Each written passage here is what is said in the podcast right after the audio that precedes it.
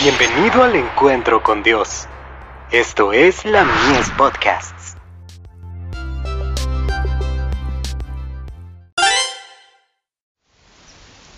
Cada día con Dios. ¿A quién iremos? Este Jesús es la piedra reprobada por vosotros los edificadores, la cual ha venido a ser cabeza del ángulo, y en ningún otro hay salvación, porque no hay otro nombre bajo el cielo, dado a los hombres, en que podamos ser salvos. Hechos 4, versos 11 y 12.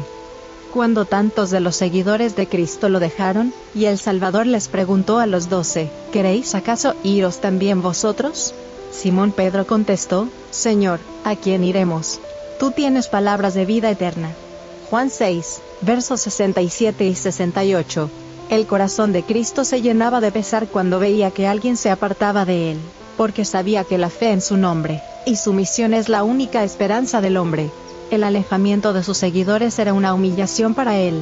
Oh, cuán poco saben los seres humanos del pesar que llenaba el corazón de amor infinito cuando tales cosas ocurrían. Nadie en el mundo jamás anheló con tanto fervor que se lo apreciara, y que se le brindara amistad como Cristo.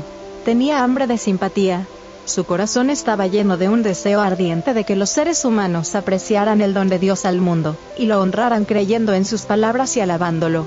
Porque de tal manera amó Dios al mundo, que ha dado a su Hijo unigénito, para que todo aquel que en él cree, no se pierda, mas tenga vida eterna. Juan 3, verso 16. Cuán tristes eran sus palabras, ¿queréis acaso iros también vosotros? Tocaron el corazón de todos los discípulos menos el de uno, este era Judas. Solo tenía corazón para el dinero. Su mayor deseo consistía en ser el más importante. Bien podían decir los discípulos, Señor, ¿a quién iremos? Tú tienes palabras de vida eterna. Piensen en lo que era Cristo, el Hijo del Altísimo, pero al mismo tiempo varón de dolores y experimentado en quebrantos.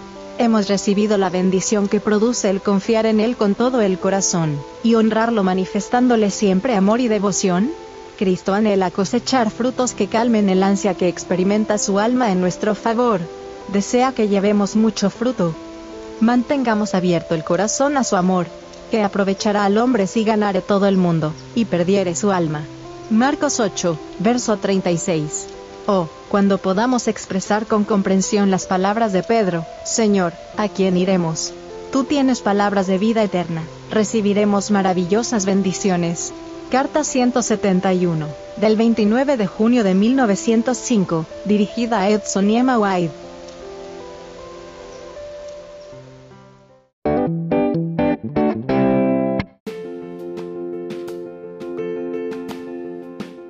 Visítanos en www.ministeriolamies.org para más contenido. Dios te bendiga.